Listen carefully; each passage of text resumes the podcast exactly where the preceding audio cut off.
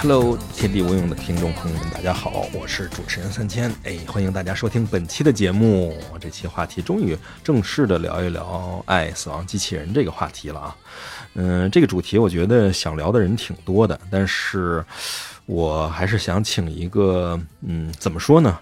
嗯，至少不是男性的这样的视角的人来跟我聊一聊，所以就只能请来一位女性制作人南宫来跟我一起聊爱、死亡机器人这个话题。欢迎南宫。Hello，大家好，我是南宫红。我因为足够有爱，然后又来到了这个节目，然后来负责《爱死机》里头这个爱这个部分。我负责死机。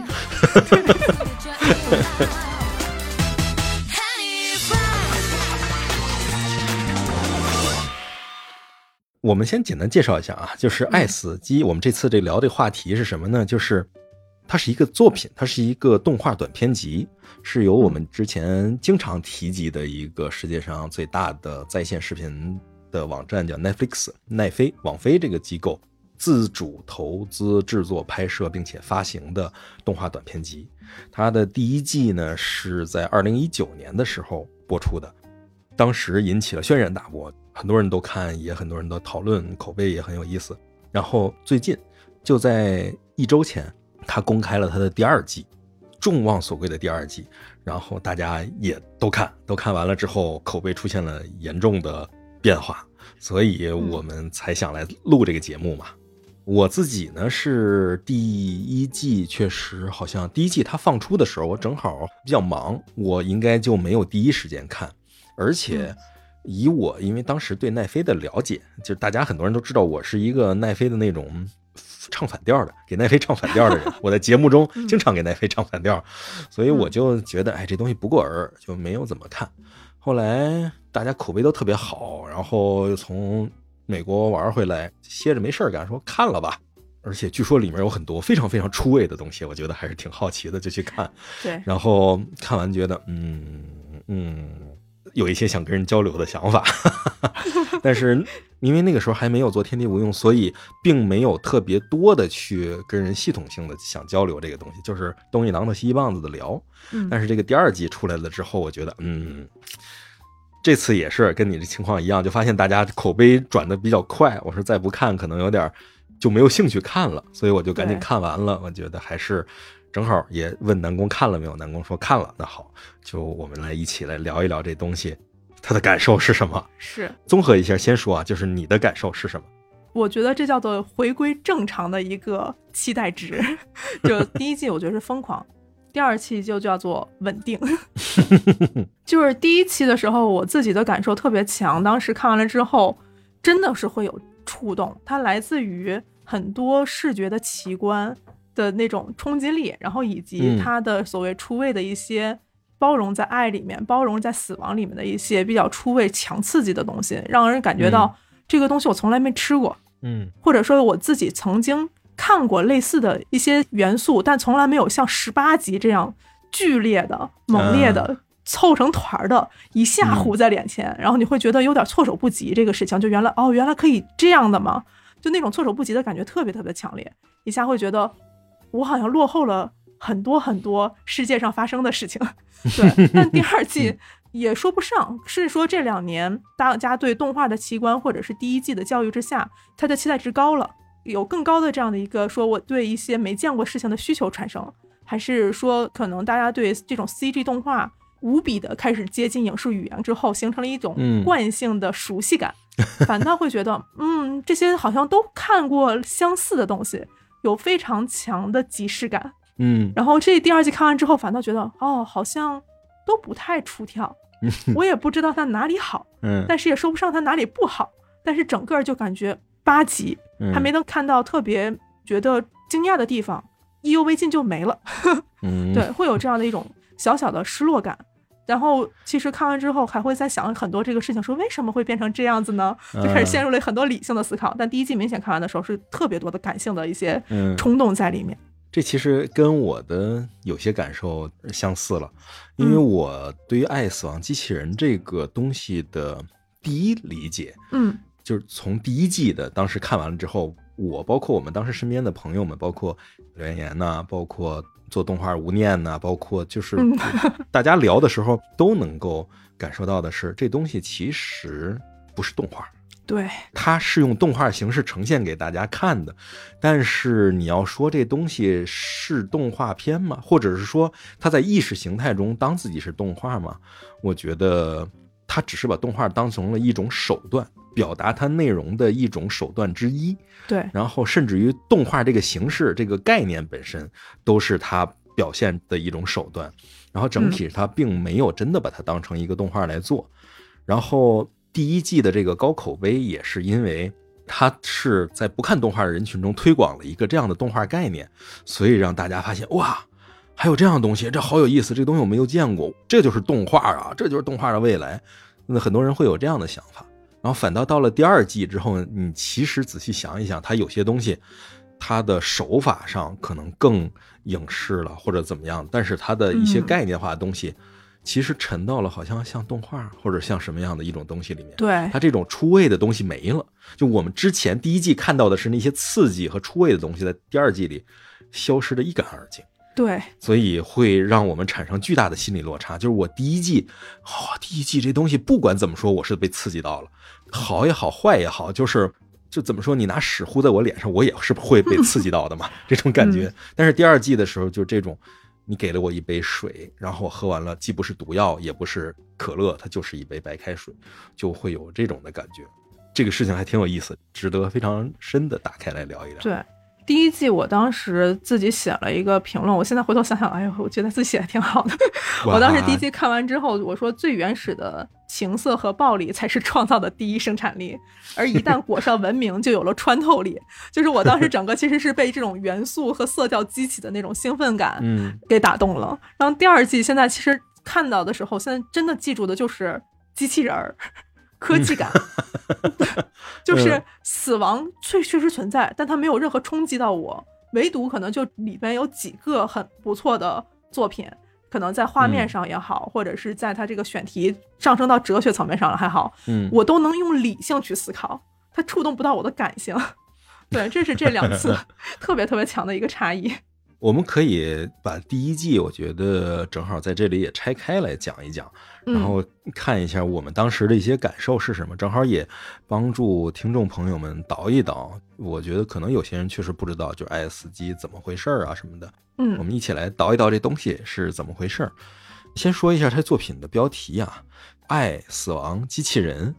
嗯它不是一个关于就是叫《爱死亡机器人》的这样一个故事，而是它十八个动画短片的这样一个整体的短片集里面，多少都含有或者是爱，或者是死亡，或者是机器人这样的要素。对，也就是说，它不是一个都关于机器人的故事，也不是一个关于都是爱或者都是死亡的。它有的里面有爱和死亡，有的里面有死亡和机器人，有的里面有爱、死亡、机器人都有。它是个排列组合。对，它是个命题作文，就是相当于是我有一个大公司，Netflix 这种大公司说，我想做一个短片集，比如说我想过生日，我想请大家来我的生日上表演节目，然后表演节目的主题呢，我想帮大家出三个题，你在这个三个题里可以任选，也可以组合，就是爱、死亡、机器人，然后你们嗯都做好了拿过来，然后我们开一场盛会，在这个盛会上大家表演，是这样感觉的一个东西。就是其实是三张门票，然后呢它嗯那个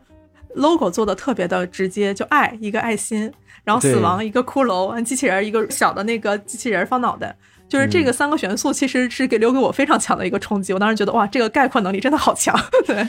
对，这个可能就是我们之前一直说的奈飞的大数据处理能力。嗯奈飞作为一个录像带店起家，然后以线上视频订阅收费发展壮大的世界上最大的视频网站，它好像全球现在两亿用户。嗯它之所以能做到这个，就是它海量的库只呈现出跟你有关的数据推给你，让你去看。然后你看的这些内容，你喜欢什么内容，其实它是通过各种标签来打起来的嘛。奈飞以前都是把别人东西买过来在自己的平台上播，嗯，后来它一炮而红的是它的一个自制内容，就叫《纸牌屋》。对纸牌屋这个东西其实也是翻拍的一个老剧，它新拍的之后呢，他就说我们是用大数据的，我们大数据说呢，大家特别喜欢凯文·史派西这个演员啊，我也非常喜欢啊。嗯然后同时大家非常喜欢政治类的这种宫斗戏，就是美国的政治其实就是人家宫斗嘛。对，然后还喜欢谁呢？是大卫芬奇，所以我们就把这样的大数据整合在一起，然后拍了一个这样的剧。你现在想想，跟《爱死机》是一样的，它就是那个凯文·史派西 宫斗剧和大卫芬奇这三个拍了一个系列剧，然后现在是《爱、死亡、机器人》这三个要素拍了一个嗯系列剧。我觉得这三个方向也代表着奈飞上面用户的大致的喜好。爱这个东西，我觉得他说的很委婉，但是爱我觉得就是性，嗯就是奈飞平台上大家都喜欢的性话题。嗯嗯，死亡就是暴力嘛，死亡就是暴力话题，机器人就是科幻，科幻版，对，科幻或者说就是空想话题这样的东西，嗯。一切故事都可以套在三个架构里讲。然后包括我们前前面哎是上一期吧，我们在谈论那个机器人的时候也说过，机器人题材的作品的诞生是因为在当时的社会主义运动、工人运动的喧嚣之下，一定会产生一种基于把人当做机器来对待的这种非人环境下的抗争，所以才诞生了机器人这个种族。这个种族从诞生的第一天起就带着这种苦难的命运，它就是要被奴役、要被摧毁，并且最后要反抗并带来毁灭的这样的故事嘛。是的，所以，爱死机这个话题其实也是它符合了奈飞的用户对于很黄、很暴力的 这样的内容的期待，做了一个这样的选题。对，当时看到这三个字儿的时候，我当时想说，天哪，这三个选题选的既感觉有画一个框架，但是他又把一些很多东西聚焦出来。我记得当时国内有一个人说，双雪峰好像那次在一个读书会上说，哦说其实国内特别缺少的东西就是什么关于爱的教育，关于性的嗯教育，关于死亡的教育。关于机器人的教育，这个整体的东西其实是关于人性的教育。那反、反过来，嗯其实人性反过来的最好的一个对照就是非人性。那现在可能是落于在机器人上，这个事情就嗯非常的、就是有一个对立面的对照。那恰好这个对立能把人性照得更加的透彻。嗯那其实，在这个里面，你相当于就是他在人性里选择了爱和死亡，在非人性的那个对照的地方选择了一个整体的一个概念。其实，我觉得这个真的选题非常非常的取巧，这个圈怎么砸都是属于在人性的这个大范围里的。对嗯就是在人性的范围里的冲动和纠结这样的东西，对，是的，跳不出去的。就这一个话题，你是什么都跳不出去。嗯，然后用机器人儿去把它突破掉。对，就我觉得机器人这主题特别好，就等于任何不可靠和不可信的东西，你都可以把它最后归结为机器人。对，咱们过审不是也是这样？对，就是哎，这是机器人，这没杀人，外星人。对，这外星人，这不是发生在我们这儿，是 不受我们的伦理道德约束。是的，这个第二季里就有这样的东西，是的，一个平平无奇的东西，然后最后生是靠我是个机器人来把这事儿反转过来。就第二季的无聊之处就在于这个，你把你的命题题点都拿出来放到谜面上了，这事儿就很没劲了嘛。嗯，咱们现在就如果要是说整个的第二季，感觉就是嗯像您刚才说那句话，他把一些本身需要观众琢磨的东西嗯放在了问题里。嗯对，就是你出的这个题，大家说，嗯，对呀，我都知道呀，就是会，所以这种似曾相识感特别特别强。嗯嗯，对，咱们还是说回第一季，然后先从第一季开始倒一下。我觉得没看过的听众，如果怕剧透的话，嗯，就活该了啊！就是到现在还没有看过的，就如果是你是因为呃忙或者其他的东西没有看过的话，觉得可以去看一看，就在这儿就停下来，然后先去看一看是可以的。如果是因为年龄问题看不了的话，我觉得还是要嗯，可能有些东西等你长大了再看也是可以的。嗯，我们就先开始聊第一季的这个话题了。第一季它这个是十八个作品，每一个二十分钟左右或者二十分钟以内，然后十八个短片，这其实量非常大了啊。我把它简单的分了一下类，这十八个作品中大概是可以分成三类，有一类呢是纯粹的，就是很一看就是动画片儿，就这东西怎么看怎么是动画片儿。它有可能就就是里面就全都是非人的，或者就是那种像游戏一样的场景那种东西，嗯。或者是它有很强烈的动画风格，甚至于它这东西你一看你就知道，嗯、我可能不是很爱看这样的东西，他会有这种感觉。这个其实是一类，就是动画片儿一类，然后还有一类呢是纯粹的科幻电影的感觉，就这些东西有点像什么呢？有点像钢铁侠或者漫威的那种，尤其像那个卡梅隆的那个《阿丽塔：战斗天使》那样的。对，人就是拍了个电影短片，然后只不过这里头的真人最后是用 CG 的形式来表现了，这是一类。然后还有一类是比较突兀的，就是这里头也有这种真人和动画结合起来的这样内容。这种我就觉得行吧，就是你也算是一类吧，就给你单列出来。嗯，嗯他这个作品的放出啊也挺有意思，因为网飞他的习惯是全部是同时一次性所有片子都放出，包括电视剧什么都一样，所以他这个也是一次性放出的。它的时间点还挺有意思，它是预告片这个 trailer 是在二零一九年的二月十四号情人节放出的，嗯还打了个烟雾弹嘛，就等于让别人觉得还真的是跟爱有关的东西。嗯，然后等到一个月后的三月十五号，它完整的这个东西完整上线，大家就看傻了眼了，因为开场就是一个一个完全的动画片的主题，它还挺吸引人的，叫三个机器人儿。这个三个机器人儿就是讲，好像是在人类衰退之后，有三个机器人儿在人类的世界像逛公园儿一样的冒险的这样的故事。是。主人公就是三个小机器人儿，而且这三个小机器人儿是属于形式各异，一个是标准的那种 C 三 PO 那样的话唠式的机器人，一个是像 R two D two 就星球大战里的 R two 那样一个墩子，一个墩子就在街上走，然后还有一个就是像吉祥物一样的导游性质的小机器人儿，这三个人，然后。你看的时候，可能一上来觉得，哎，这还挺有意思，三个机器人儿。然后一旦开始内容，会还发现特别有趣儿，因为这三个机器人满嘴脏话，就是特别符合奈飞作品的定义，就是毫无顾忌，各种血浆暴力以及语言上的粗口，对，给人的冲击非常强。就是你也不知道人类究竟末世的时候出现了什么，把机器人教育成了这样。对，它整体表达的就是一个你看上去好像挺童趣的，然后看着看着发现，哎，这东西好像不适合小孩看，因为里面有粗口。然后再看着看着发现，哎，这个东西里面越来越深，越来越凶狠，然后死亡这些东西就都出来了，然后还出现了一些个关于人类末世的一些东西。它很像是一集科幻短篇小说，就是一个点子，然后你写出来，写出来之后用机器人形式来表达，表达完了之后用动画来拍了，是这样一个感觉的东西。对我对那集当时最有趣的一点是，他最后遇到了一只猫，是吧？嗯，对对对，就是人类最后的一些习惯，对猫的一些感受，在机器人上有无限的这样延续。嗯是元兽永远都是有人性的的最后的一个难过的关。嗯，对，就是他很多这种黑色的幽默和讽刺，嗯你认为在机器人身上其实很难展现出来的一个人的特质，很好的融合了进去。然后你会发现，他们比我们想象说单纯的人更加的复杂。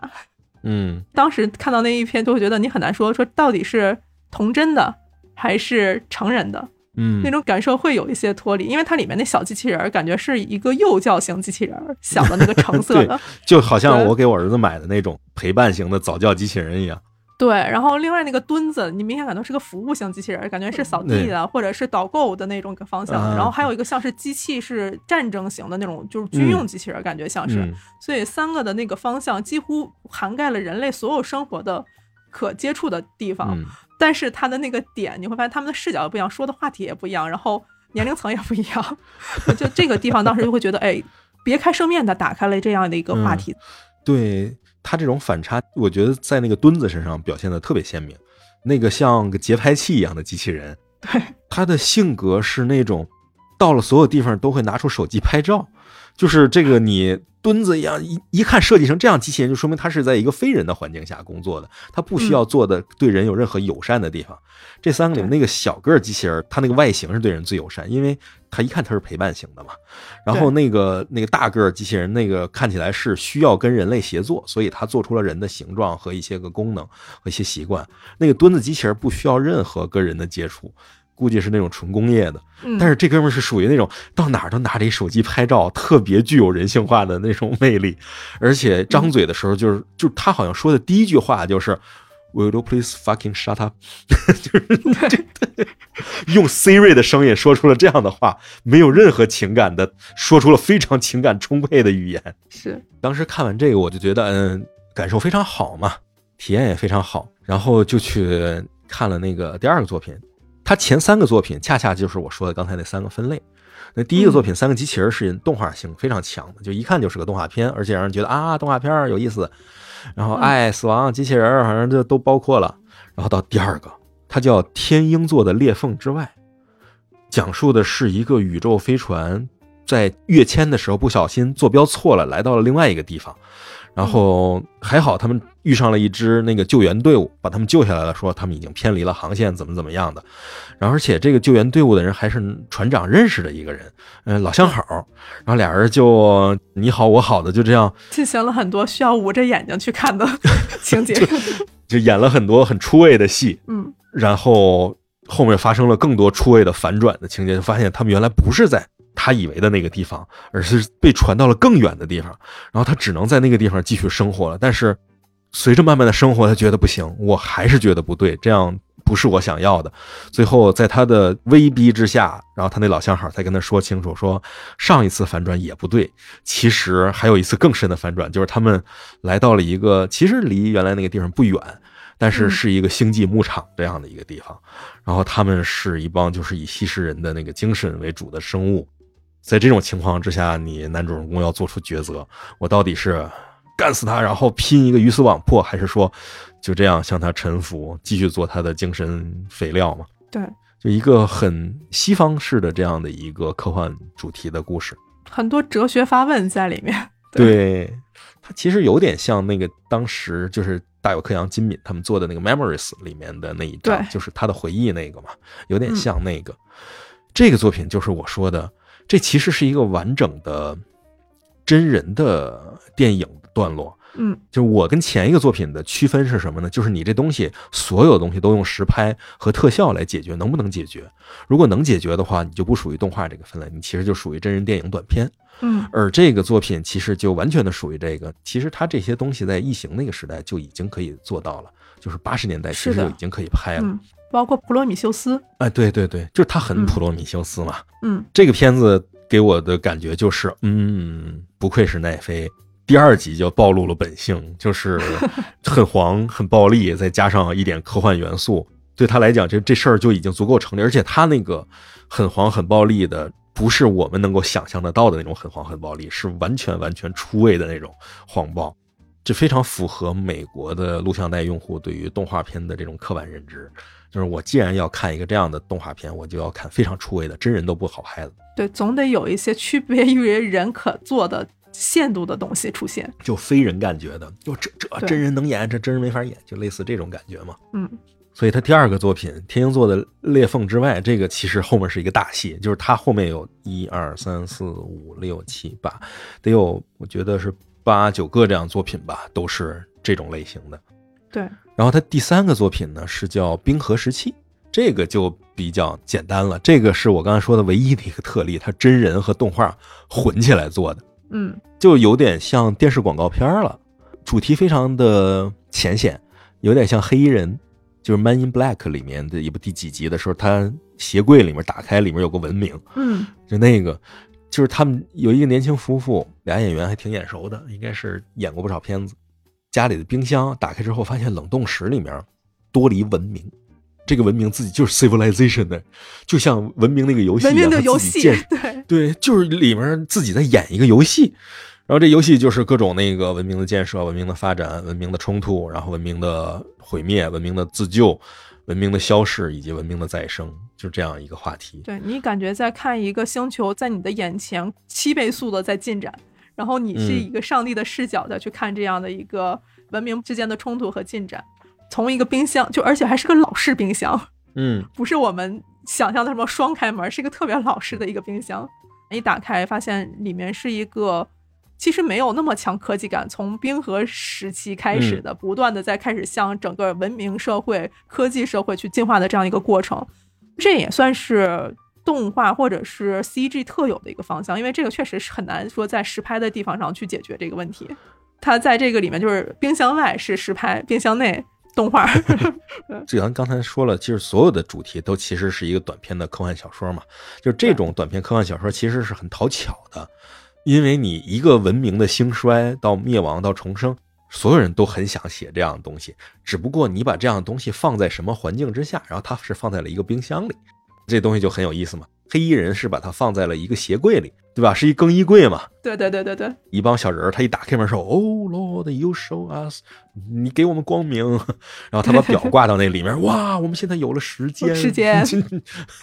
创世纪，对，就这样的东西，我觉得从科幻小说上来讲是比较好做的一种方式。然后从动画性上来讲，它其实有点贴近什么呢？贴近动画的早期的本质。动画早期的本质其实是广告。嗯，就是很夸张的、很刺激的、很鲜明的一些概念，要用一种超过大家认知的方法来表达。那是怎么表达呢？那就是动画片嘛。我在动画里画一个小人儿，很夸张的走，然后拿起一杯啤酒喝了，喝完了以后，嘿，把那个瓶子往前一比划，然后来点音效，噔噔噔噔，就就那样的。我觉得是动画的一个源头，而这个短片太像这种广告了。是。其实早期的时候，动画主要还是解决很多客观不能展现存在的问题。对你像这种，就是它可能在这边凸显的就是时间的加速。如果是真人一起录制，它会占用更多的一个时间，包含其实你的什么巨大的体型，就是你在现实生活中很难去用。实际的材料搭建出来这种视觉错觉，就像嗯，《指环王》里头，它这个高大的人的叉，其实为了拍这种视觉效果，就是也费了很大大的劲。对，所以当时其实很多动画就是解决这种我们想象中但现实中看不见、摸不到的东西。所以确实很多广告，因为它足够的出位。就是新鲜，然后适合这种品牌要打造的调性，会做出来是很多这样的相似的一个类型的选择。哎，对，就是这个大小比例的这种夸张的对比，其实是动画特别擅长做的一个东西。对，《指环王》第一集里面爬雪山的时候掉在地上一个戒指，然后镜头是给那个戒指特别显眼，在镜头的最近端，然后那个远端是他们几个人。这个镜头其实拍的特别费劲，他们那个戒指做了一个脸盆大的戒指，放在那个镜头前面，这样才能保证他拍下来的时候是那种效果。然后很多人会觉得，哎，那你放一个小戒指在，你找一摄像机给他拍了不就完了吗？我他妈在上哪儿找这种摄像机去？那问题就在于，我很难找到一个镜头能够在那种雪山的那种环境之下拍成正确的他要的那个角度，这事儿太难了。但是动画来讲就非常简单，我只要画出来就可以了。我只要把这个东西模型做出来，做到大家可接受的范围内，就非常写实嘛，大家是愿意相信的。在科技的焦距范围内，实际上是没有办法拍出这样东西，但是在动画里，我可以拉无限的长、无限的一个一个距离，我只要靠渲染的这个成本就能达到所有的事情。对对对对，这就是它的优势嘛。冰河时期这个作品，其实很多人还是挺喜欢的，因为。他这种喜欢是一种朴素的喜欢，他就是因为像看广告一样觉得有意思，会喜欢这种哎谁都能看懂，谁都觉得有点意思这样的东西。这三个作品其实是确定了他的三个方向、三个调性，然后从后面开始就厉害了，就是他后面第四个作品叫《索尼的优势》（Sony 的优势），这挺厉害的。这片子，嗯，是属于这种真人实拍类型的短片，讲述的是未来有这种就是怪兽的。地下竞技的这样的黑市，打黑拳的这样的黑市，但是黑市里面不是人打，也不是那种电竞，它这种黑市电竞是有一个真的活体的怪兽，然后他的精神是被几个运动员，这种打黑拳的运动员控制，这种电竞选手控制。就你可以理解为驾驶 EVA，驾驶出号机打架，但出号机是个怪物。对，它其实是个怪物，他在现实世界的竞技场里面打。因为有血有肉，所以异常的残忍，异常的残酷。打出来以后，让大家肾上腺素激增。而且，因为这东西已经形成产业了，所以大家在这里面一定会有各种赌局啊、设赌局啊，然后花钱啊、骗啊这些东西。嗯。然后，我们的主人公 Sony 就作为一个女性的选手，浑身是伤的一个女性怪兽控制员的这样的一个选手，参与了一个已经被计算好的这样的一个赌局。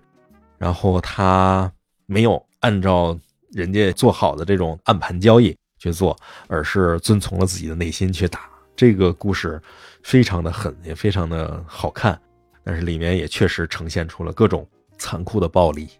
对生化生物的像机器人一样的控制，以及大量的性暗示、性画面，就不叫性暗示了，就性明示、性画面。他其实这个作品里头，本身驾驶怪物的人跟怪物本身的同步性，用了很多的笔墨去刻画它。所以每一次有血有肉，你都会感觉到那个疼痛，不仅是在场上格斗的怪兽，也同时在我们刚才熟悉的那个女主角身上也同样呈现。所以你看到她那个身上的伤的时候，会有一种强烈的痛感，被嗯怪兽的巨大化也同样放大后的那种强烈的冲击。所以在这整个的无意识催眠下，你就会觉得那个片子格外的暴力且疼痛。嗯嗯，对，他两个人的那个怪兽的形象也是，因为是怪兽，所以显得尤其的丑陋，是丑陋的这种感觉。然后对方那个怪兽是巨大和狰狞，而他自己这个是极度的尖锐，但是在尖锐之中，你能感受到一种脆弱。嗯尤其是他怪兽打到后面的时候，那个像完全跟他前面的身世能够匹配得上那场强暴戏，非常的前后对照，所以你看的时候就非常的怎么说呢？其实是有不快的、不愉快的这种观看体验，但是这种不愉快的观看体验也形成了一种刺激，就是文艺作品中的这种刺激感嘛。嗯，然后后面后面那个就是突然又变成了一个动画片，就是这个动画片的主题叫“当酸奶占领世界”，就是就是一个就是非常荒诞。对特别荒诞的一个主题，好像就是科学家发明了一种超级聪明的酸奶，然后这个酸奶拯救了整个世界，然后因为人类的自私什么乱七八糟，反正世界毁灭了，但是在酸奶之下的人类仍然存活着。后来，酸奶成功的实现了地球酸奶命运的共同体，然后带着酸奶们一起离开了这个堕落的星球，这样的一个故事。这我觉得有点像当年郑渊洁写的什么一个猪趴在一个国家总统的耳边说了三句话，这个总统就成为了世界强国，就这样的故事。就是这种荒诞性的衬托，会导致它其实影射了一些现存社会里头很难解释的一些嗯阶级，然后种族或者是一些刻板印象在这里面，甚至是宗教的一些事情。就是，但是因为它足够的荒诞，觉得小孩看了可能接受起来是一回事儿，大人看了又可以想的很多，它的空间全融在了像酸奶一样不可明说的一个状态下，解读性非常多。那这个也是很多人觉得有意思，因为他能看懂啊，这东西好玩啊，嗯就是很有意思。我觉得这个还挺有意思，它就是穿着来的，它等于说是一个动画片，一个真人实拍，一个动画片，一个真人实拍。在至少我现在看到在奈飞上，它是这样来嗯构建的，因为它下一个直接就去到了秘密战争，是红军哦，打怪兽的那个故事，那就是完全的一个真人实拍片了。那个有点像就是当年俄罗斯拍的那种神秘主义题材的那些电影一样，就是讲一队红军遇到了一些怪兽，地底的那个古老恶魔被从另一个世界召唤过来，然后负隅顽抗。好像有纳粹的元素。对对，就是纳粹把这些东西招过来，然后他们为了，好像是当时正在打莫斯科保卫战，为了不影响西线，他们这支小队决定我们自己来处理这件事情，并且把这件事情解决。然后等他们真的是来到了那个怪兽的巢穴的时候，发现自己也解决不了，唯一能做的呢，就是派人去送信，然后让伟大的红军的飞机怒火倾泻在这片大地上，荡涤一切邪恶的灵魂，就是这样的故事。拍的其实挺好的，但是就是好归好，你要说没劲也挺没劲对。对于可能因为科幻和喜欢动画进入到这个剧集里的人来讲，这应该是一个风格独特的一个选择。嗯，因为其实很多大家对俄罗斯和苏联美学能看到的 CG，其实相对来讲没那么多。嗯在这个行业里头，可能苏联有很多游戏的 CG 是有一部分，然后其实我记得当时在社交媒体上转发出来的，就是还会有一些就是苏联的超级英雄的一些片子，嗯当时在嗯在转发起来过。然后还有最近他们也出现那个就是俄罗斯农场的那个科幻、的那个两个短片，引起了一些就是大家的一个好奇和转发。嗯但是其实真正剧集和系列片好像其实相对比较陌生，更惶恐说是短片了。所以这套美学可能是一种额外的风味在这里面。嗯，其实你刚才说到这个俄罗斯农场，嗯那个片子跟这个片子一看就能看出很明显的区别来，就这片子格局小了。就是《爱死机》里面的关于红军打怪兽的这个故事格局太小了，或者说它其实是一种选材上的视觉惊奇，等于这个里面可能有一点点爱的部分，然后有死亡，然后关于科幻就是嗯，对于了解苏联的人，或者说对苏联的那些个过往往的丰功伟绩有认知的人，嗯。会觉得，就是你在这个时候讲一个这样的幕后这样的一个小故事，呃，是挺讨巧的，但是这是没有那么的爽快，或者没有那么的嗯过瘾。嗯，真正像俄罗斯农场那样的作品，就是是那是特别毛味儿的一个东西，那种对苍凉感，那种发自内心的骨子里的这种天寒地冻之下的人在小白桦林下面嗯听着远方的歌声这样的感觉，嗯，那种气势是非常好的。然后这种秘密战争这个主题你会觉得有点细腻了，是吧？对，就是他所唯一想要表现的就是，哎，我让你看苏联人打怪兽，嗯就是苏联红军跟怪兽的对抗。苏联红军在这里更多的起到了那种 robot 的那个视角的感觉，就是找一个你不理解的一个视角，然后我用这个视角让你去看一看，但是我也没理解多深。嗯嗯，了解。下一个是，哈，果然下一个是动画片，一个叫《灵魂吸取者》的这样一个片子，就是一帮考古学家跑到吸血鬼的墓穴，好，纯二 D 的那个动画。对，然后真的遇到了吸血鬼，然后就杀出个黎明嘛。这个故事非常非常简单。然后在这种情况之下，你会发现二维动画做的不太行啊，就是会有这种感觉，就是比较粗糙。这动画做的比较粗糙，然后选题也比较粗糙，表现也比较粗糙，就各方面都有点对付。然后里面还刻意放到了很多很暴力的画面。嗯 Rick and Morty 式的那种暴力吧，就是那种有一定喜剧效果的，但是我刻意表现肮脏和暴力的那样的东西。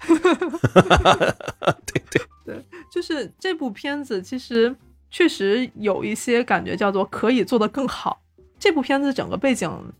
不太能了解是哪一些团队做的这样的作品，呃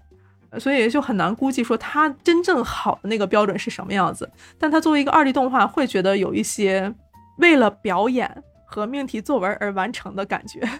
它这种元素的拼接感其实还是蛮强的，但是它主要嗯想要去着重，我能感觉到它应该是想做的，就是第一点是表演，第二点是一些恐怖气氛和追逐的这种冲击，然后第三点是嗯有一些暴力的那个地方，把这些地方做足了，我就感觉说我可以交差了，就在这个作品里。嗯，对，哦，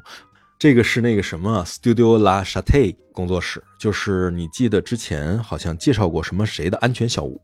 安全小屋，法国的一个动画工作室。哦这个灵魂吸取者是他们家做的。哦，这个工作室，我们之前好像在二十四格的时候做过一期他的访谈，他的工作室的人的访谈。哦，这个是他们做的呀。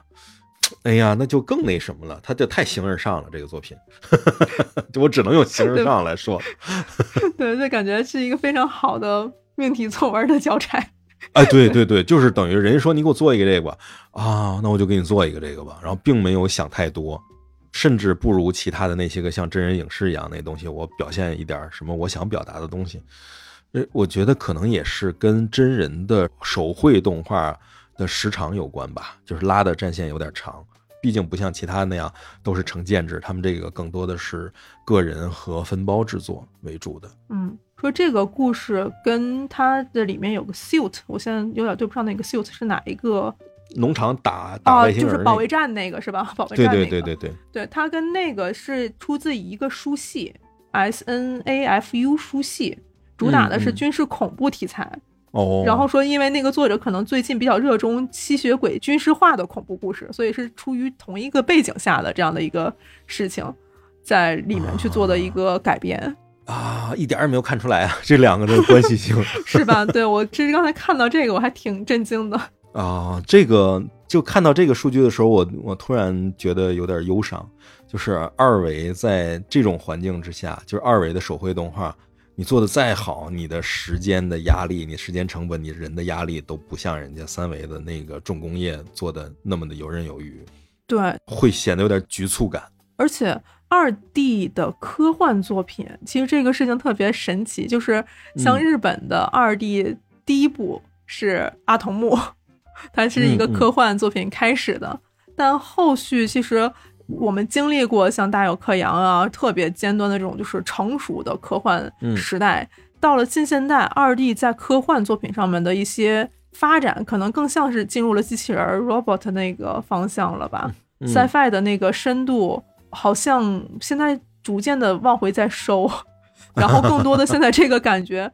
好像交棒给三选二的一些产业了，开始逐渐去尝试这种科幻、嗯或者是纯三 D 的项目去尝试科幻了。二 D 在科幻项目上面有哪些新的尝试吗？其实是这样，早期的就是手冢他们那些就不算啊，我觉得，嗯，那些其实是一种特殊的例子，就是手冢治虫的虫工作室，当年的三大派系嘛，就是虫工作室、龙之子和东映这三大系，嗯其实他们做的多数都是那种上一个时代的那种动画片，它更多的是从特摄和机器人电影转化来的一种东西。然后目前从日本的业界公认的就是电视动画的新时代，就是 anime 这个东西，嗯你可以认为就是开端肯定是像大和号啊这些，还有高达这些。嗯但是普遍认为的 anime 的文化的开端的标志是 Macross，是 Macross，、嗯，对，超时空要塞，就是咱们嗯所谓的太空堡垒。那个主题是什么呢？是爱、死亡、机器人。机器人，对，是的，是的，对，就这些作品，嗯，你必须有一个承载它的空间才可以。然后这空间一定是战争，嗯因为爱是一种必然的情感，就是人在战火中由巨大机器人所引发的战火中的各种生与死的离别和痛苦和快乐和昂扬，是那个时期只有动画才能表现的，因为别的东西表现太贵了。呃，是的就是，我拍一星球大战太贵了，我拍一个雷鸟号还是木偶片呢，都是这种感觉。那个时代，你那种想象力只有动画才能实现，然后手绘是当时唯一的表现方式。但是嗯现在随着动画的演进，手绘变成了阻碍这个东西的发展。就是你现在在用手去画高达，就是像铁血那样的东西的话，你就会发现，好像确实不如我 CG 什么做一个什么东西，或者那样的效果会更好。所以越来越少的在，嗯，动画中表现这种硬派的有机器人参与的这种科幻要素了。嗯你看近的就是高达、Macross，然后包括鲁鲁修，哦，是的，银河英雄传说，对《银河英雄传说》，就这些，全部都是在宏大战争背景下的一个小点，然后它这个东西可以抻成一个很长的系列故事，所以大家来表现。就太空歌剧式的科幻小说，嗯，然后我觉得最后最后最后一次辉煌是什么呢？就是手绘的动画表达这种机器人和战争这样的题材，是《Animatrix》，《黑客帝国》动画版。啊，是的，是的，是的，它也是动画短片集这个东西在历史上的一个新的出现和一种大的高峰。因为我们嗯知道，就是动画这东西本来就是电影的一个前贴片。当年在电影院放一个电影前面的时候，放一小段动画片儿，这个是猫和老鼠啊、米老鼠啊什么的，其实当年都是正片电影之前的贴片小片儿。所以在西方的电影前面加一个几分钟的小片儿，十几分钟小片儿，是一个大家能接受的一个很复古的一个行为。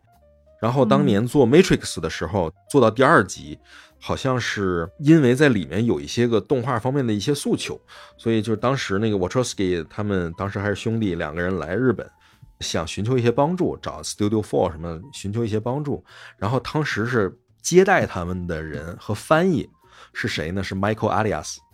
就是恶童的那个导演。嗯然后这个人因为跟他们很熟，帮他们谈了这个事儿，并且来接待他们来当翻译，所以后面他们谈成了说我们做点短片吧，由那个斯杜来帮我们折腾这事儿，来做点短片。然后谁能当制片人呢？Michael 阿利斯说：“我来当这个制片人吧，我来帮你传这个事儿。”所以当时传承了就是为 Matrix 拍。拍九个短片，然后找当时日本和全球一些最优质的动画工作室，只做动画，不做真人，然后来做。所以当时是刚总做了几个，然后包括他那个前传，就是《机械复兴 》黑客帝国前传到底是怎么回事做了，然后 IG 做了，Madhouse 做了，然后 Studio Four 就是第一次走上历史舞台的那个四度做了，然后还有史克威尔艾尼克斯也做了。就跟现在这个套路非常像，我给你一个命题，就是《黑客帝国》这个世界观下，你想做什么东西？这是我给你三个概念，你去扩展任何一个宇宙都行。这两个还不太一样，但是这个东西做完了之后，他们是在全球的电影上映的时候分不同的国家，这个国家上一个，那个国家上一个，等于全球你没有办法全看完，你最后只能买那个碟，然后碟前面是带所有的，这样方便他卖看碟。从那个开始就已经有盲盒行为了，就是地区性。盒，对对。所以在那个之后，其实就是动画作为一个短片的重要性又被重新认知到。所以在那个之后，由 Studio Four 四度工作室他们自己发起的 Genius Party 天才嘉年华，嗯然后由 NHK 发起的阿尼库利十五，就是动画创作人十五，然后包括后面还有光环也尝试做了一个，做的倍儿次，就比这个 Animatrix 不知烂到哪里去了。光环也做了一个 Hello Generation 吧，还是什么，就讲光环的前传以及他的那个同世界观下那种故事，也拍了一个。大概是这种的短片集的传统，就一直等于在西方会认知，就是日本除了 anime 之外，还有一种拍短片集这样的方法。嗯所以这个东西在爱死机又浮现出来了嘛，才让大家去做这个短片集的。其实还是有一定的相继或者是影响的这样的一个关系。嗯，所以现在其实挺有意思，因为爱死机出来之后，很多人都说我们想做爱死机嘛，就跟当年漫威火了之后，很多人说我要做 Marvel 一样。遇到这样的人，我第一个问题都是问：那么你是想做 Animatrix 呢，还是想做 Genius Party 呢？啊，你在说什么？听不懂了，嗯 因为这是两种完全不同的类型嘛。当时吐槽说想做 S 级的人，很多时候更直接问你到底是想做 Netflix 呢，还是想做 那个 Tim Burton 的导演呢？去把这件事情。嗯，所以你看，他这个灵魂吸收者和套装都是，呃，套装就是一帮农场的老农，呃开着巨大的机器人保护自己的农场，然后他们的农场远处时空的裂隙冲进来很多外星怪兽，他们要干掉这些外星怪兽的故事。听起来跟灵魂吸收者完全是不同的两个东西，实际做出来之后，那感觉也完全不一样。但是它其实是在同一个概念之下，同一个书系，作者写完了之后，交给不同的人去做，做成了完全不同的两种风格。我看这个套装完了是哪个？是这个一个叫掩埋场的作品，其实就是一个很荒诞的接近真人实拍的一个东西。你找昆汀塔伦蒂诺来拍，找两个人往那一坐，嘚不嘚不一说也完全没有问题。对，因为它的那个虚拟的那一部分，其实有点像是一种隐形的恐怖嗯，在那边。它其实最后露出真实的那个恐怖的东西的时候，反倒会觉得嗯没有那么多的意思了。呃，对对对，他就觉得就那么回事儿嘛。对，哦，我这里我发现漏了一个，漏了一个特别重要的一个作品，就叫《目击者》。啊，那个是当时在片段优先于这整个系列已经流传出来的时候，整个人看到以后就只能用惊艳两个字去形容的一个作品。对，就绝大多数人在说《爱死机》的时候，其实脑子里想的都是《目击者》里面的画面，而 Netflix 当时也是很聪明的使用了《目击者》的大量画面来代表他这个《爱死机》这个系列。嗯这个片子故事我觉得还挺简单的，就是一个一个东方风格的一个妓女吧。在香港吧，那个地方，啊，对对，那个地方是一个像香港一样这样东方主义的环境下，对，一个穿着那种像和服又像中式这种睡衣的这样的一个妓女，目击了一场杀人事件，然后她为了躲避这个杀手的追击，跑来跑去躲，反正就是这样的一个故事，非常的出位。哎呀，她的这种性画面都不是那种，它跟爱没有关系，它这种性阐释是一种暴力行为。是一种有攻击感的 性的那种状态。就是它是有攻击感的性展示，它都是这样的一种东西，它都不是那种我们常识上觉得哎有性行为怎么样的，它是一种就是非常暴力的、非常攻击性的性展示，然后它配上了非常棒的画面表达，这画面表达的能力非常非常之强，非常漂亮，让人有点沉溺于其间的那种感觉。我觉得是它可以代表整个 S 级的系列。嗯制片人对于整个系列想要表达的东西，就是它可以呃没什么逻辑，呃，它只用表达出来大量的这种刺激的画面，然后这个片子里还有就是这种，我觉得我们作为东方人可能意识不到，但是作为西方人来讲，他看到画面中这个女主人公的时候，他能感受到这是一个小孩儿或者一个偏未成年人的这样的感觉的东西。嗯这就是另一种就是非常出位的表达了。就这个作品，其实它表现了一种什么感觉？就是我想要表现出位，然后我用一个动画片表现出位。那动画片在我的认知里就是给小孩儿看，那么我要表现的这种出位，就是要往里头塞满了小孩儿不该看的东西，甚至连成年人都不应该看的东西。所以里面各种突破道德底线的东西就都出现了。甚至各种明确的生殖器官，然后各种不像话的东西都放在一起，表达一个荒诞的故事。对，就是包括暴力、枪支、犯罪场所、人种都有这样的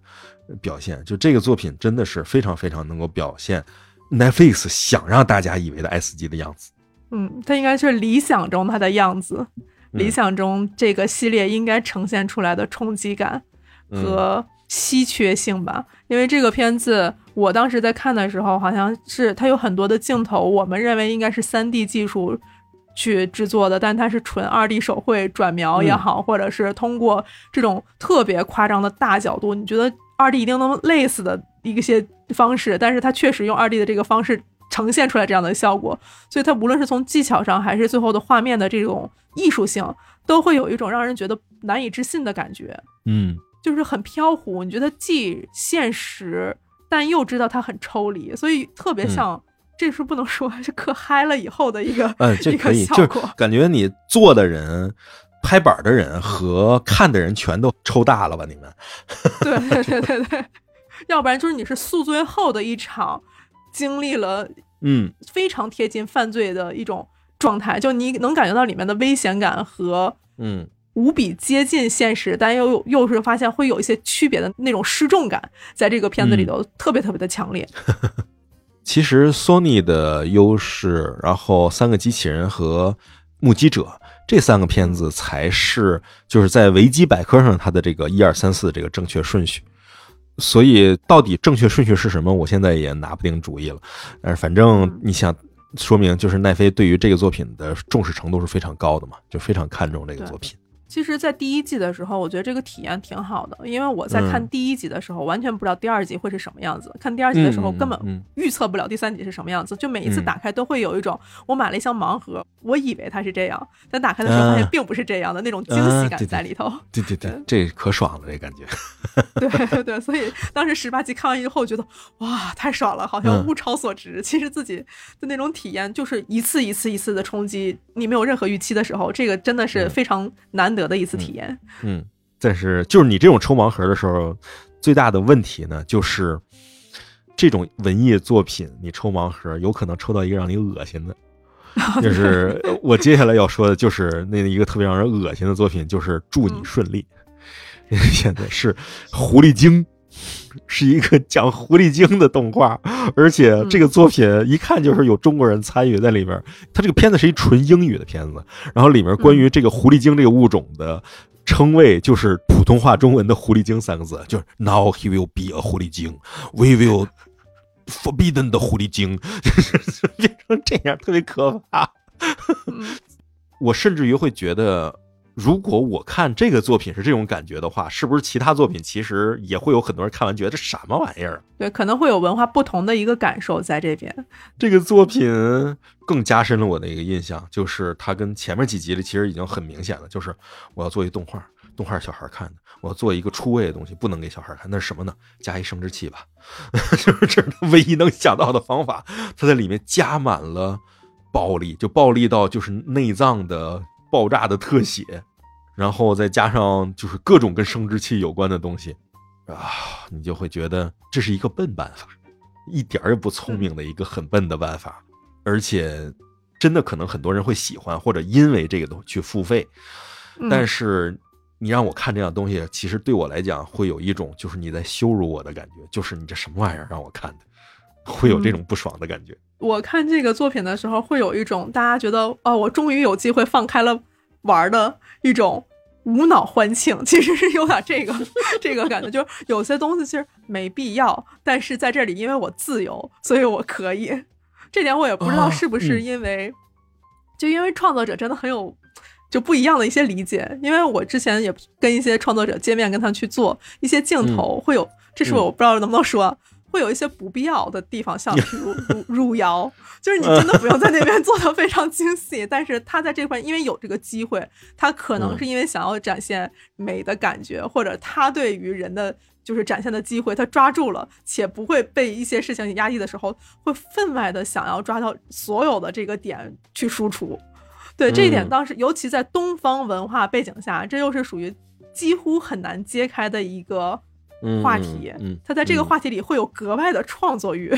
嗯 对，因为他本身这次就是一个东方的，就是《聊斋》题材加上蒸汽朋克的那种主题下，大家会觉得，哎，这东西我没玩过，既然可以玩，那我就放开了玩。制作者的狂欢的那种感觉特别嗯特别强。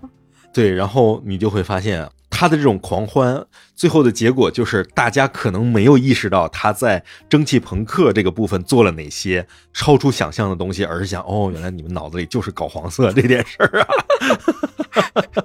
对，然后这部作品其实本身的立意或者是一些想的，就是其实对于东方的来讲还是挺熟悉的这样一个概念。然后它是嗯那个刘宇昆的同名短篇小说改编，嗯嗯，就是刘宇昆就是翻译《三体》的那一位。嗯，对对对，所以其实他的对于中西方的这样的一个文化结合，我觉得其实应该是一个高手的级别。但是我不知道是不是因为他们狂欢过了，所以大家把这个结合的这一块儿就是会忽视，嗯会忽视。我其实不反对，就是创作者在创作里面放一些自己喜欢的东西，但是这个东西我觉得总总得有个度吧，就是放一点点，这叫彩蛋。放多了这叫私货，放多了这叫你你回家吧，就是就是会有这种感觉。嗯，但是感觉好像很多创作者就是他正是因为不擅长把握这个度，他才能创作出特别纠结的东西来。而把握这个度这个事儿，其实是制片人要干的嘛。但是这种短片，我相信他没有制片人，那他就是你你你到时候把片儿给我就行了，你自己随便，你做成什么样我都觉得好，或者我可能觉得你给的还不够呢。那这种时候，他做出来的东西，你就会发现其实有点喧宾夺主的感觉。嗯，当然，也可能是我定力不够啊，我反正眼睛完全被那些个，啊，就是我不喜欢的东西 都吸引过去了，然后一边看一边就骂，这什么呀，这什么呀？但是最后看完之后觉得，哎，这个不错，这东西其实是不错的，要是没有那些就更好了。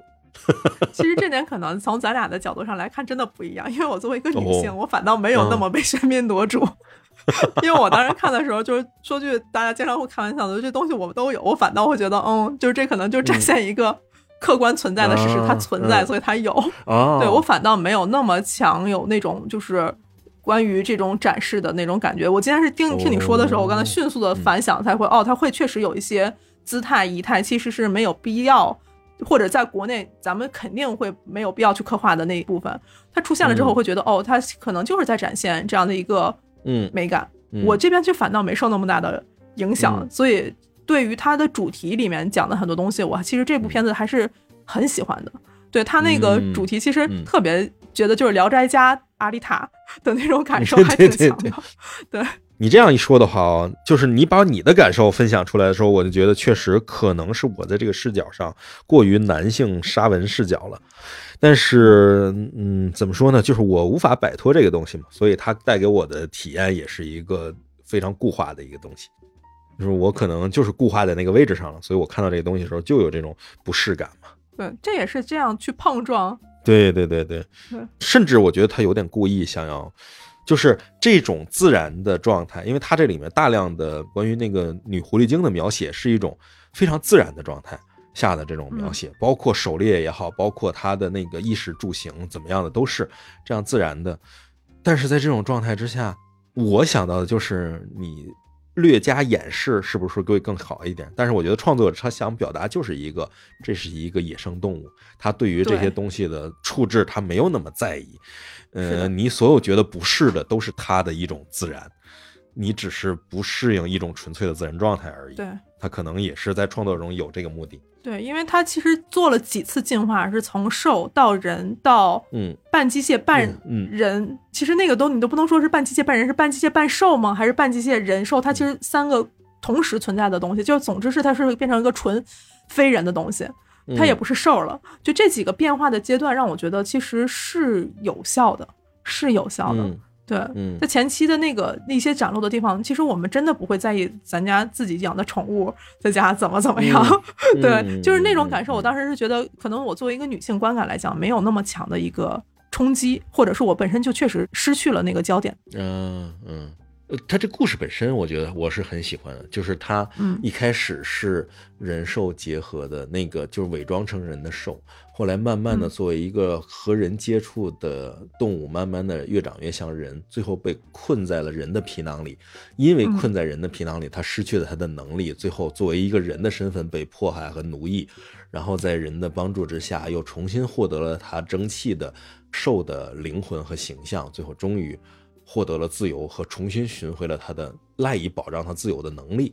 就这样的整体一个故事，这个脉络是非常好的，只是它里面的表达，包括它这种偏东方式的，有点儿分不清哪朝哪代的这种混乱感，也会让人觉得有点怪异。就就是你可能接触了一下，如果问问他，可能知道他是有意识的还是无意识，但是如果不接触，直接看的话，会觉得就是这东西还是一个不理解的情况下，一个比较偏东方主义视角的一个东西嘛。嗯，这个是祝你顺利，然后看后面那个是变形者。啊，变形者是那个狼人那个故事，我非常喜欢那个故事，啊，军队的那个是吗？军队的那个，对，嗯那故事我觉得就是一个非常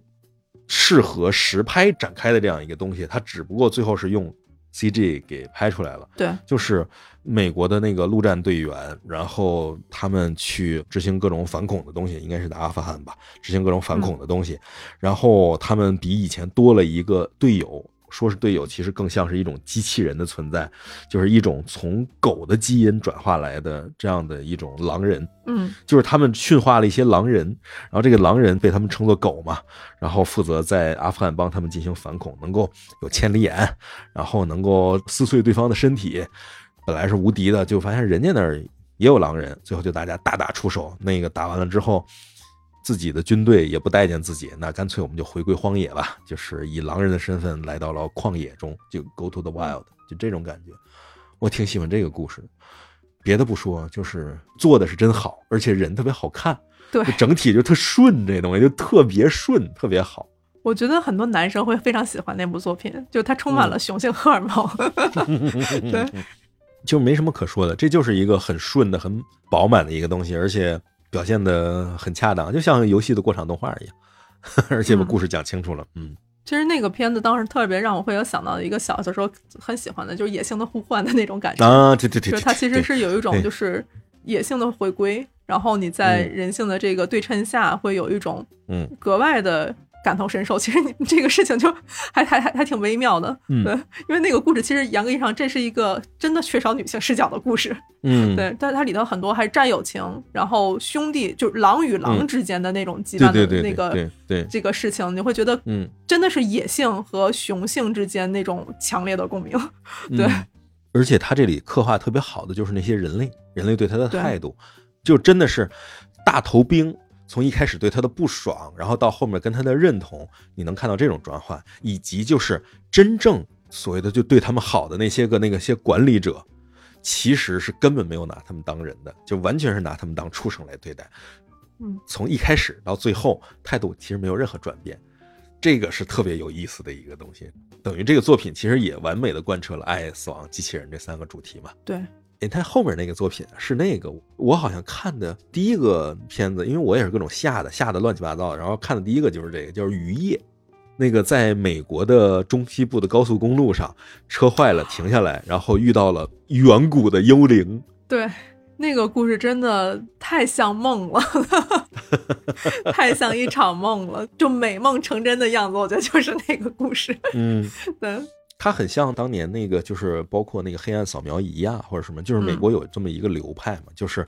转描，就把人拿过来对描，描完了以后，就是这东西跟真的一样，但是还挺突兀，然后用来讲这种超乎想象的故事，有点意思吧？它特别像一个滤镜，把真人直接塞到了动画世界里。嗯，对对对就是对对，你感觉人如果二 D 的直接平移到动画世界里，就应该是类似这样的一个样子。然后它的那个嗯整个动画和特效的处理又非常的梦幻，所以嗯，我说特别像我们就前段时间我正好去上那个潍坊的风筝节，就是哦满天飞雨的时候，哦我脑子里全都是加了这层滤镜。对，你这个故事真的是抽大了之后眼睛所见的一切。对我其实有的时候会在想，说像在云南或者是啊呃吃到了蘑菇之后，是不是也是这种？对对对，呃，他后面那个片子是握手，握手也是当时挺出位的一个片子，就是给卫星修外壳的那个太空的工人，然后不小心违规操作，然后被吹飞了，然后怎么逃回来，最后是只好揪掉自己一只手往外扔的方式。哦，这个我有点忘记了。听起来的故事，我直接对应的是那个 Gravity，啊，对，就是它其实就跟 Gravity 特别像，然后它只不过是做了 Gravity 里头没有办法用实拍，就用真人电影让乔治克鲁尼去揪掉自己一只手这件事情，所以他这个里面完美的表现了一个人怎样把自己的手套在太空里摘掉，然后这个手慢慢的冻住，变得干枯，变得脆弱，然后你把它撅下来，一点点从自己的手上拧下来，揪下来，然后往外面一扔，然后把自己弹回来，这样的视角，呃，我觉得这个真的是挺狠的一个作品，嗯，嗯，太刺激了，充满着死亡，死亡的气息，绝望。对，其实这个选题在第二季里头有完全相似的，《The Life Hunt》就是那个生命屋，啊，对对啊，对对对对对，就是也是绝境下的抗争嗯嘛，对吧？然后也是手上出了问题。嗯，但是这个这其实是，哎，咱们一会儿再说一下。我是觉得这第二季他的问题太明显了，就是他这八个作品几乎都是一个主题，几乎都是一个主题的。嗯，一会儿再来说它，嗯，把这点嗯我看看，这个是架空历史，架空历史就是希特勒的那个。这个我是觉得有点意思，就是它其实特别符合动画，嗯或者说西方认为的动画是架空历史里表现的这种，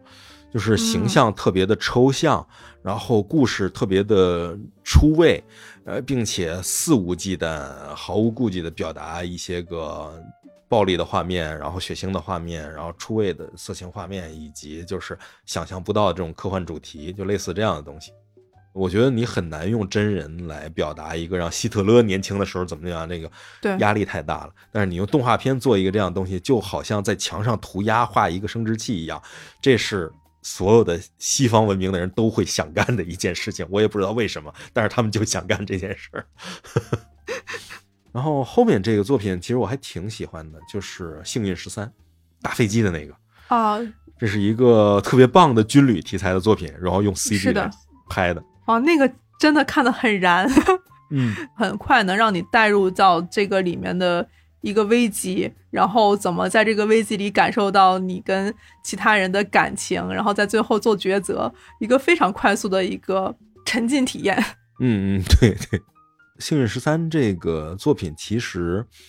已经是一个剧作非常完整、非常刺激，就是冲突性非常强的一个东西了。对，然后这东西其实没有任何动画性可言，它应该可以扩成一个真人电影。这就是个真人电影。它其实对，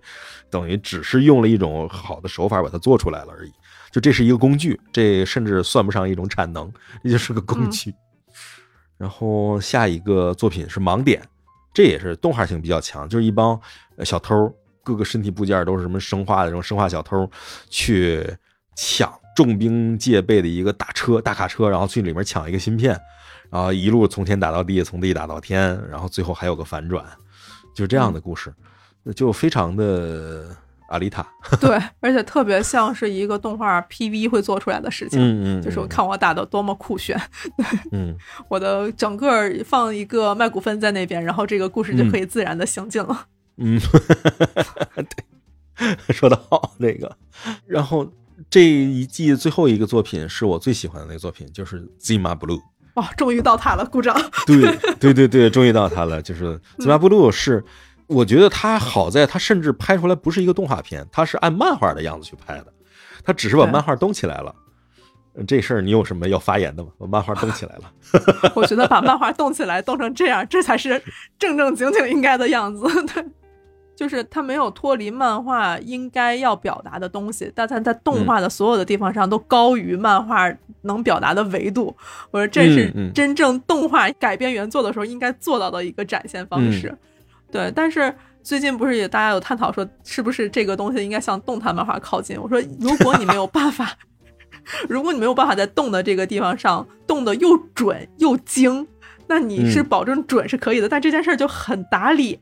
就我们嗯明明可以精益求精去做到完美的这样的一个标准上去，但是嗯大家说，因为我做的容易崩，所以我就退回到了准确这个漫画这个里面，它其实就是降维撤退了。嗯，这就是 Zima Blue，我觉得它这里面的一个优势是在于什么？它做的首先是个动画，其次是它是完美的还原了漫画的那种风格，那种艺术风格。嗯但是它不是说我是漫画的分镜的奴隶，或者漫画的视觉体验的奴隶，而是我嗯有一套自己的视觉体系，然后在这个视觉体系里，我怎样完美的还原漫画这个气氛。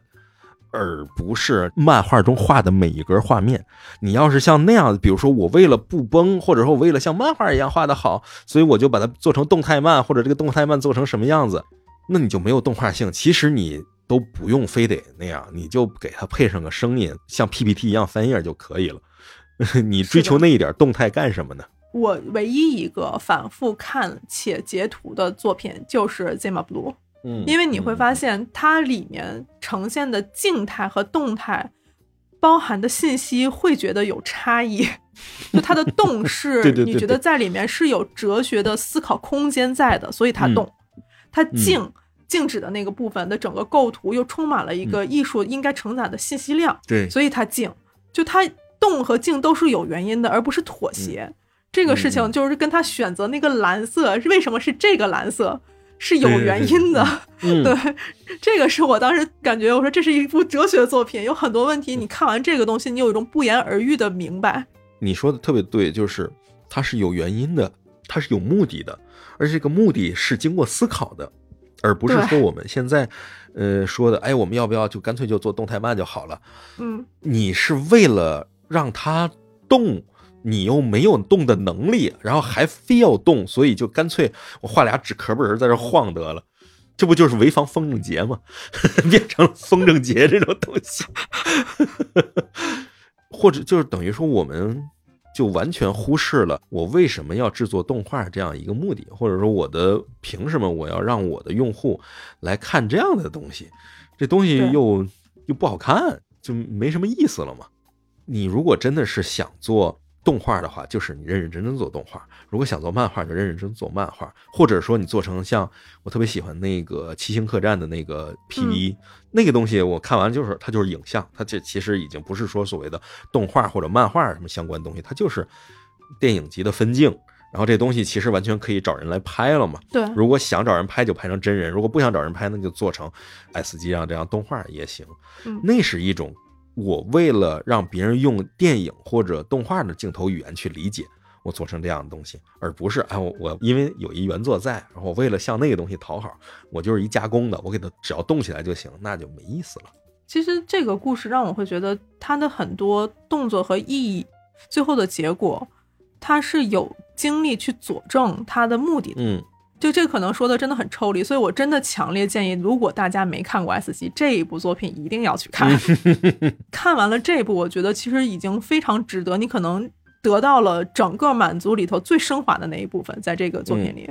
然后你会想着啊，第二季里能不能还有像《吉马布鲁》这样的作品？然后看完了之后发现，第二季里没有一个能够达到第一季的那个 水平。就是我们既然把第一季说完了，我们就简单说一下第二季，因为第二季我觉得现在好多人都没有看呢，我们就嗯不具体的每一集拆开讲了。我们也不剧透，我就简单说一个关键词，大家就能理解。就是第二季一共八集，它也比这个第一季少啊。它这八集其实叙述的是一个主题，就是机器人造反。对，八集讲了一个事儿，不管你爱也好，死亡也好，反正这个我讲的是人类无法控制机器人了。然后嗯接下来就是爱斯基第二季的故事，全是这同一个故事，就是非常的可悲。这样的故事还用你在这种地方讲吗？或者说你这东西讲的好也行，然后讲的还不如第一季这些东西好，嗯，所以我觉得它的口碑的跌落是是很正常的一个现象。就是第二季基本上其实是平行于大家的预期的，嗯就是甚至有一些其实是低于预期的。就是举个例子，像第一集这种，就是除了一个扫地机器人儿失控，就是我当时看的时候，我说我我在看什么？就是我不我不明白它为什么在这个系列里会存在。如果抛离故事，我觉得这个制作者的盛宴是完全存在的，说大家用什么新的技术，用怎么样就去狂欢，没问题。但从它的故事利益讲，我觉得这次就是我们先这么干吧，反正这个事情能说得通，只要他说得通，那作为一个短篇集，它就可以存在。嗯包括就是这次里面很多选题，你会觉得有更大的伟大的作品已经把它诠释的透透的。那它作为一个短篇集的这样一个尝试性是为什么呢？就会有很多这样的疑问出现。而且我不知道为什么啊，这一季跟上一季的最大的区别就是这一季的性元素也好，暴力元素也好，都得到了极大的克制。嗯就是它在具体的呈现上，你比如就像有一些那个在荒原上也有人大量的性行为的场面在，但是如果是第一季的话，就各种各种就是露骨和刻意，然后这一季里甚至不给你这个画面，给你一个就是逆光的画面，让你看不清。它甚至都不是 HBO。嗯对对对的，甚至达不到 HBO 的标准，是一个什么电视台，就是电视台的深夜档时段而已。嗯就觉得呃好尴尬。然后唯一一个跟第一季一样出位的是一个偏，我还挺喜欢，就是等于第二季八集里唯一我比较喜欢的是那个冲上海滩的巨人，对，那个我还挺喜欢。但是这个作品本身就这一个作品跟其他的那些作品完全不同，就等于七个里面都是讲那个机器人造反的，然后这个其实跟机器人没什么关系，对，只是讲述了死亡和凝视。这个作品是有点意思的，大家可以重点关注一下。其实除了这次这个作品，还有那个 S 是我还蛮喜欢啊的。，对对对，冰那个也是对。嗯就整体来讲，我觉得这两季差不多就是这样一个感觉，就是第二季确实你得放低心态，放低期待去看，效果会可能还行吧。我们不妨聊一聊，我是嗯觉得啊，那个为什么第一季和第二季会出现？其实第一季的出现，我们刚才已经简单说了，就是这东西有一定传承性。嗯，但是第一季是二零零八年开始立项的，二零一九年才出来，这东西做了十年，然后做了十八个片子。你不管它实际制作周期多长吧，但是这东西的想法从有开始是一个十年的过程。然后嗯第二季从有想法到有，我估计他肯定不是说播完了第一季再决定做第二季，他肯定是之前就已经决定，哎，这可以，我们做第二季吧。我估计也就三年吧，三四年的时间。对，呃，憋出来这八集，这个周期还是有点短的嘛，所以第二季感觉更多的是技术上的成熟，对。而不是内容上的成熟。我那天问我的一些朋友，我说你能在第二季里感觉到他们技术上的飞跃吗？我说其实从动画或者是画面的呈现上来讲，包括动作的处理和捕捉，我是觉得其实是有很大的一个进步的，甚至包含它的工业管理、素材的这个就是整个呈现，你会发现比第一季不克制了多得多。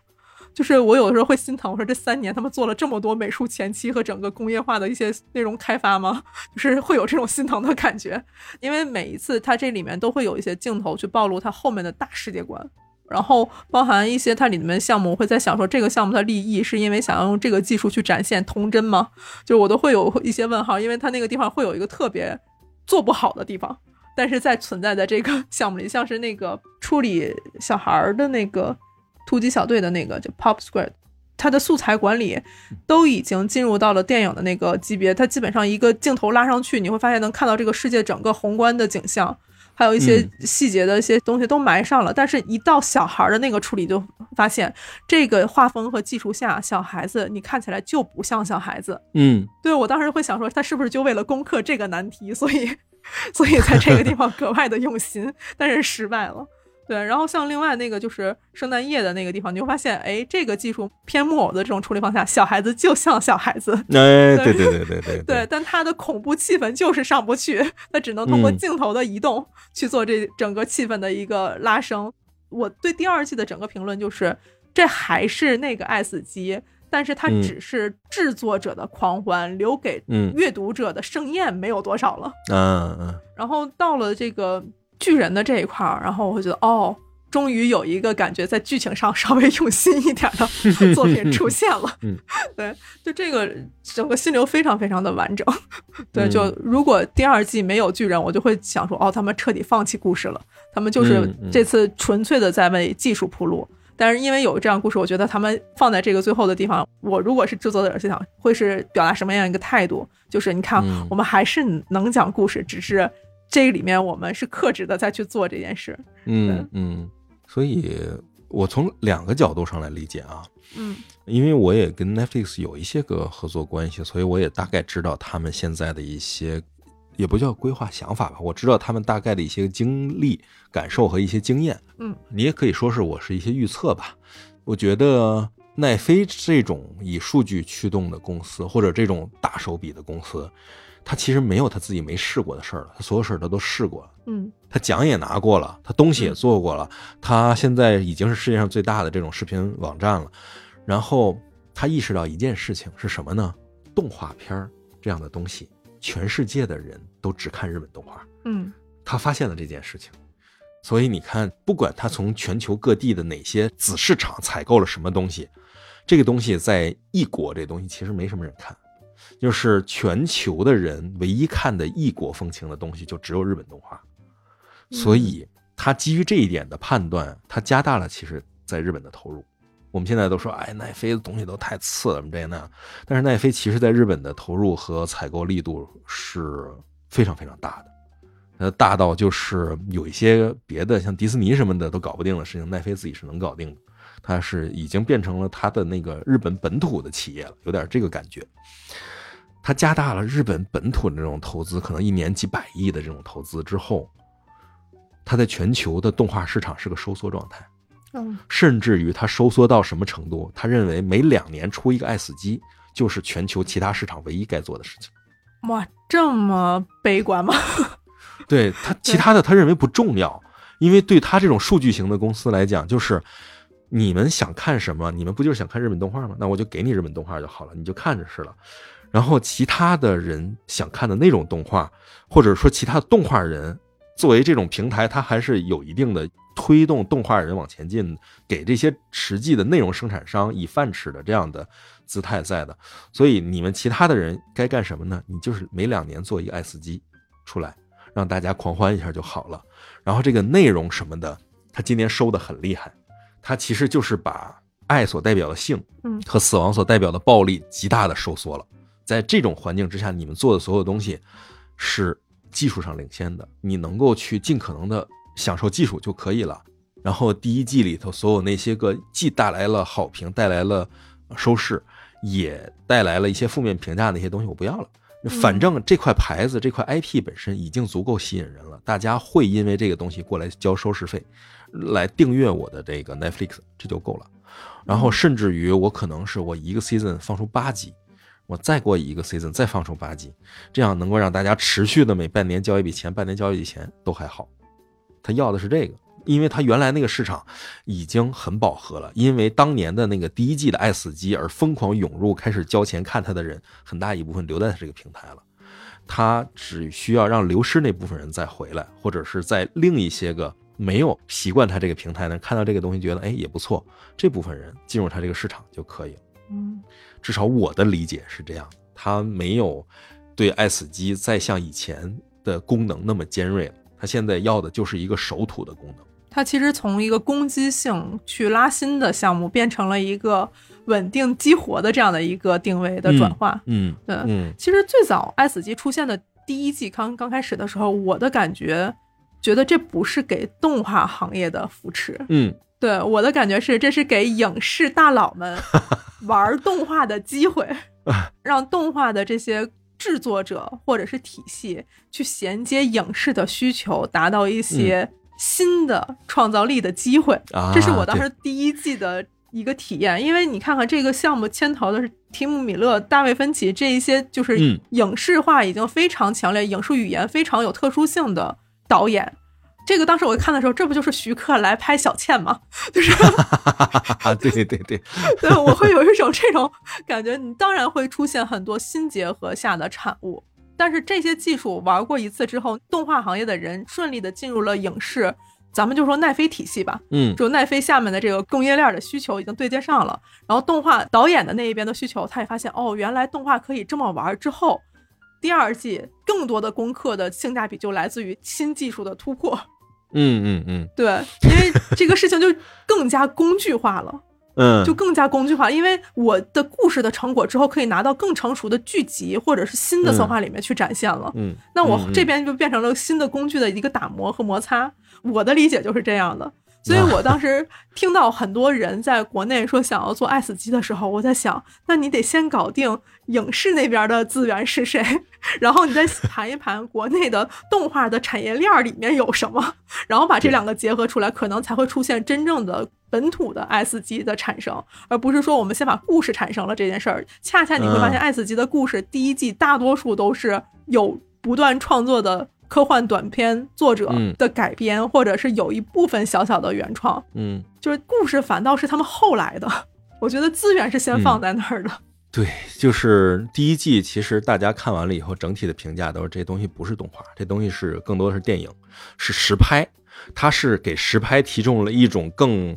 有意思的工具，一种手段。然后你看，哎嗯，动画片也能做实拍，而且因为不用真人，所以你你可以给它打烂了，你可以给它踩灭了，你可以把它就是大卸八块都可以，你可以无尽可能，是这样的一种东西。然后他们在这个《爱死机》第一季里面，其实传递的是什么？就是动画有无尽的可能性，同时，就各位影视界的大佬，你们来试试动画这种东西呗，就是来刀耕火种一下，体验一下动画这个魅力。你要觉得好的话，这些人以后咱就随便拿来用，就是这种感觉。对，所以到了第二季的时候，就是大家发现，哎，这东西怎么不好看了？因为这东西回归了动画的一个本质，就是产能，就是工具和产能就变成了这个了。就大家都在数毛，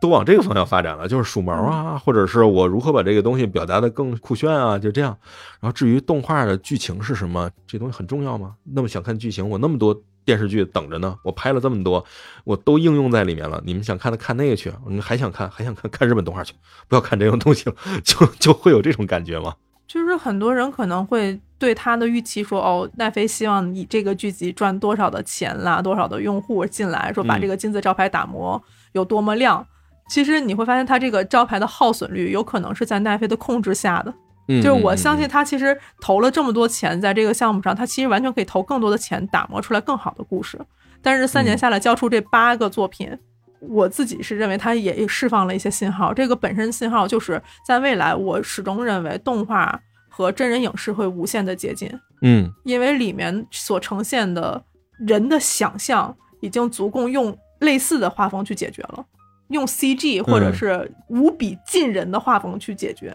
啊，对对对对对，所以这个东西会变成一个争夺话语权的事情，就是到底是动画的这一方面的产能去做主导，还是影视的这些原本控制人的那一波人再去主导这件事情？我觉得这是一嗯次可能模拟的擂台。然后第二季里头，其实我觉得还有一点是跟第一季有点相似的，就是平面的二维手绘动画的部分，仍然没有让人觉得挺好的东西，或者没有让人觉得很喜欢的东西。可能他就是有意识的说，我就不想做日本那种，嗯。所以你们要谁能做出来不一样，你们做。等于上一季做了个中式的嘛，嗯。还做了一个法式的，然后这嗯两个效果都一般，所以这一季干脆又把金马 blue 那个风格又拿过来，又用了一个，拍了那个冰那个，嗯，但是也反正也一般，嗯。就是没有达到那种想要的感觉。对，就是看过相似的，对，看过相嗯。似。其实那个画面上我也很喜欢，它我觉得还是有一定突破，在这个就是嗯。不断的变化中的透视。那呃个地方做的特别特别的嗯好，我觉得。嗯我当时看我说这是有意识在做嘛，然后包含它里面的跑的那种速度感和竞速感的那种冲击，其实在三 D 里面很难感受到这种嗯。视觉错觉产生的，嗯，对这种呃时时差的感觉，对，但是惊艳的真的很少这一季，对。所以我觉得也有可能啊，这东西跟奈飞后来的发展方向有关，因为现在不是有各种嗯风闻，就奈飞在组建他的游戏团队嘛。对，所以也有可能最后殊途同归的发现，动画最后 要想换饭吃，还是得去抱游戏的大腿，高端影像和游戏的大腿。我自己有时候在想说，在未来的内容上，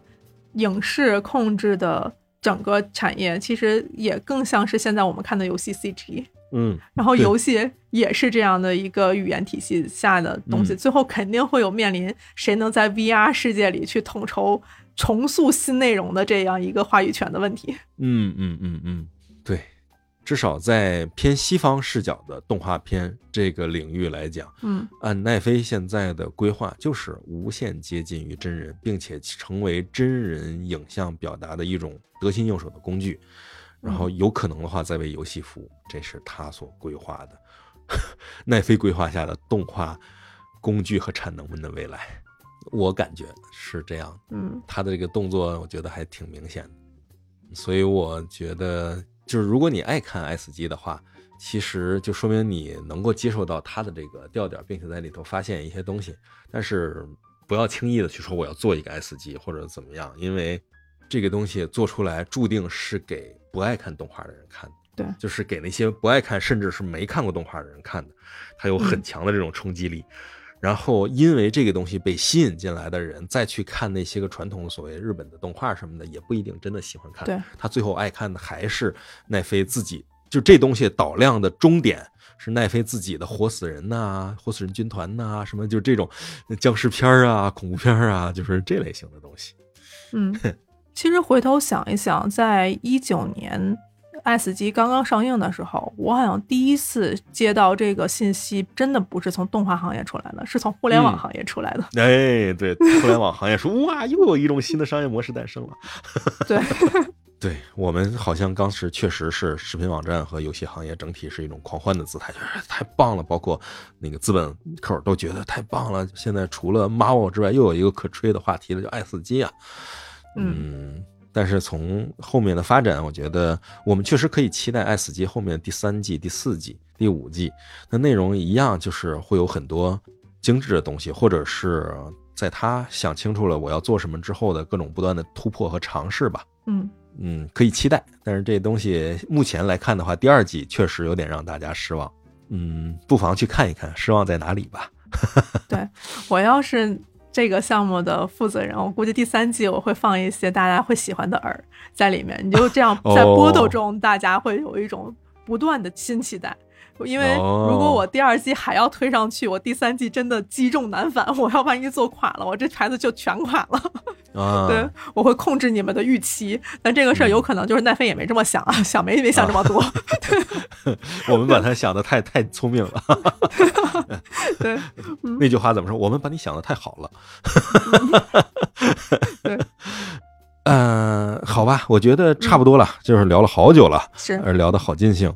那我们不妨就就此打住，好，然后也欢迎大家在听完之后再去看一看《爱死机》，或者看完《爱死机》之后再来再听听这个节目，应该会有一些新的感受吧。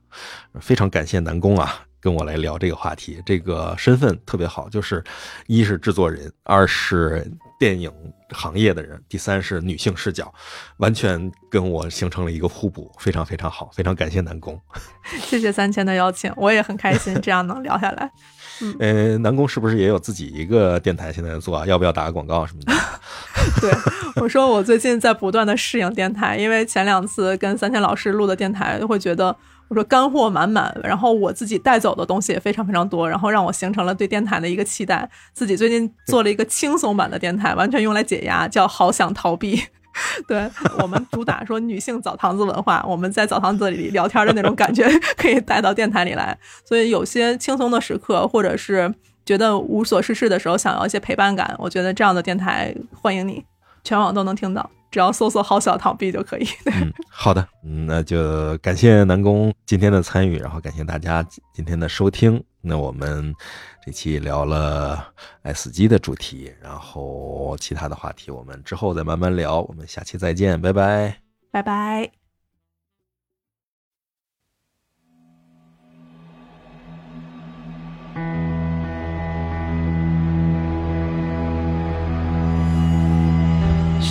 is clearing now. All the circling lights blind me. I've been running out. Now it's all just a fight to.